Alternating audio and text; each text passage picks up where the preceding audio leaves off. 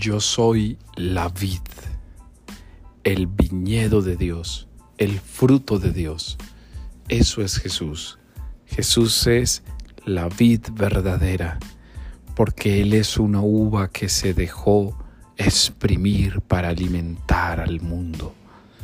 Él es la vid porque en Él todo el que cree da frutos. Él es vid porque todo el que se acerca a Él tendrá una bebida de vida. Él podría incluso decirlo más claramente, yo soy la sangre, porque así como es la carne que da alimento, también es la sangre que quita la sed. Toda sangre vertirá y crecerá para el bien de la humanidad. Él ha vertido su sangre en la cruz por ti y por mí. Se ha convertido en bebida verdadera.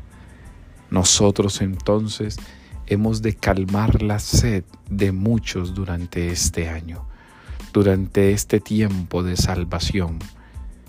Vas a ser capaz de ser bebida de vida para otros. Yo soy la sangre porque estoy hecho de vitalidad. Yo soy la sangre porque vengo a vivificar a la humanidad.